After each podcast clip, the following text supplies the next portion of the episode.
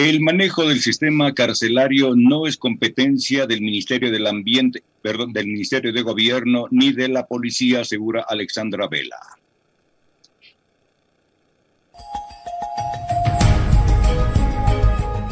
Gubernamentales.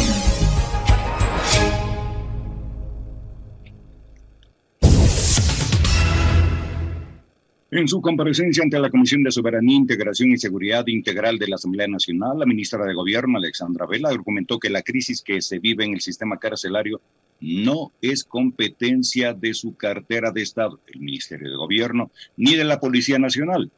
No es competencia del Ministerio de Gobierno y tampoco de la Policía Nacional el manejo del sistema carcelario del país. Eso corresponde al SNAI sobre ese tema de atribución específica del SNAI. Este ministerio no se va a pronunciar, dijo Alexandra Vela.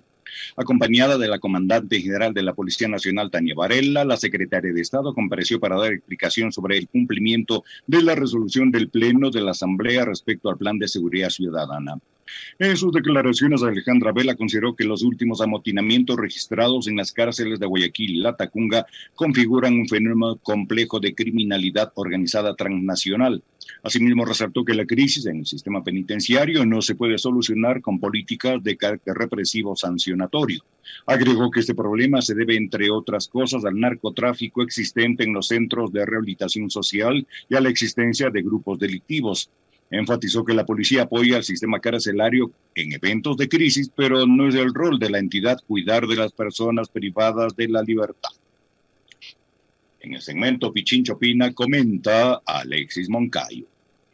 Siete de la mañana con diez minutos, gracias, profe. Bueno, no está tan, eh, tan equivocada la ministra en realidad, ¿no? O sea, de hecho es así. La Policía Nacional y el Ministerio de Gobierno no son los organismos encargados de vigilar o de controlar la seguridad en los centros de rehabilitación social. Eso, además, a uno le hace recordar episodios del pasado.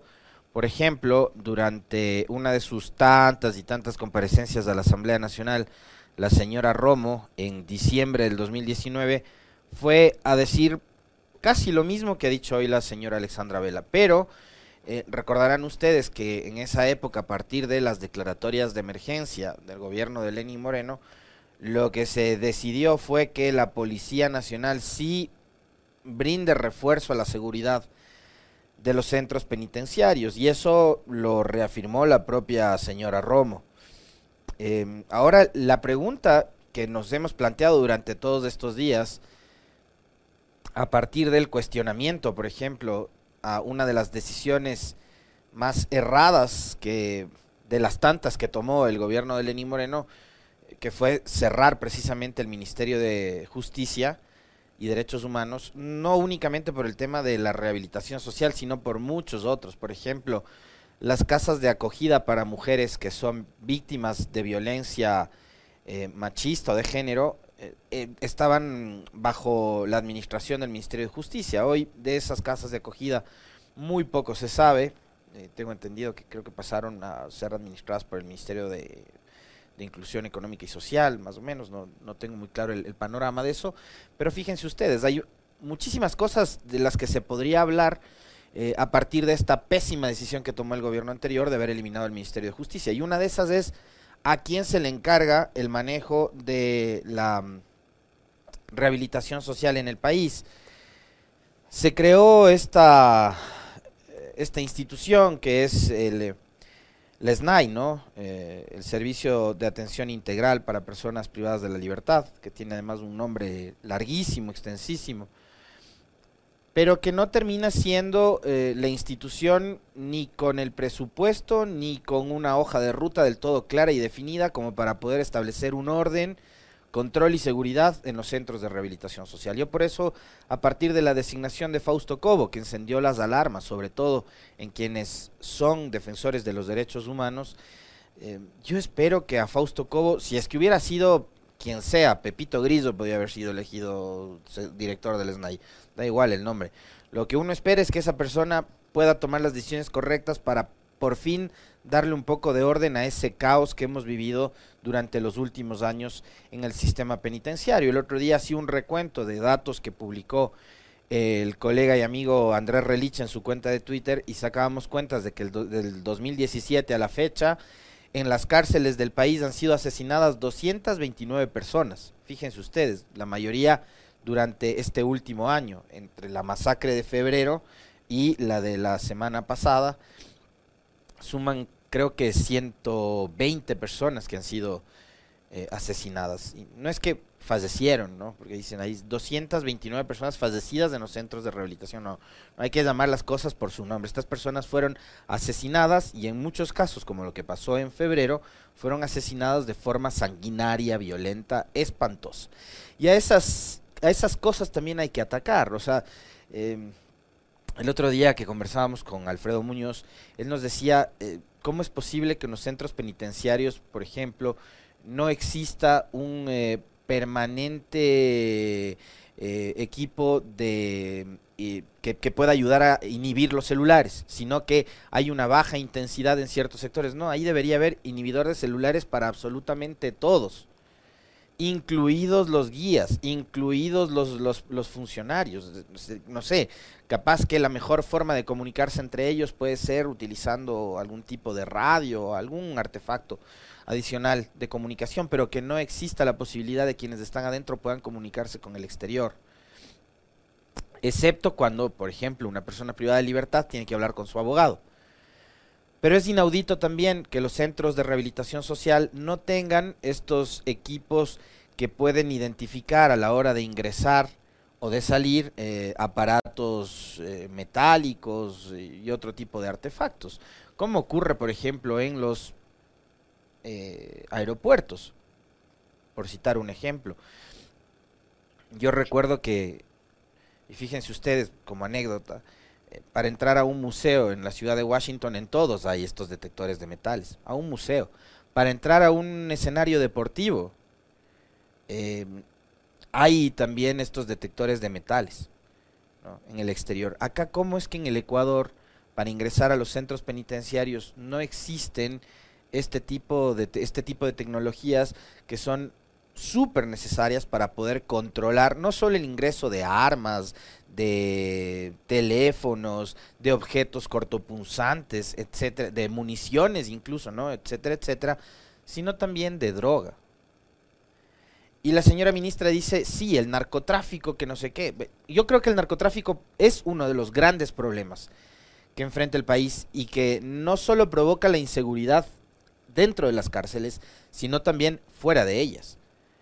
Recordemos que, por ejemplo, el secuestro y asesinato, entre otros ciudadanos también civiles, de los periodistas y colegas de Diario El Comercio se dio por la incursión de grupos armados narcoterroristas en la frontera de Ecuador con Colombia. Entonces, esa inseguridad está por fuera de las cárceles y esa inseguridad también es provocada por el narcotráfico.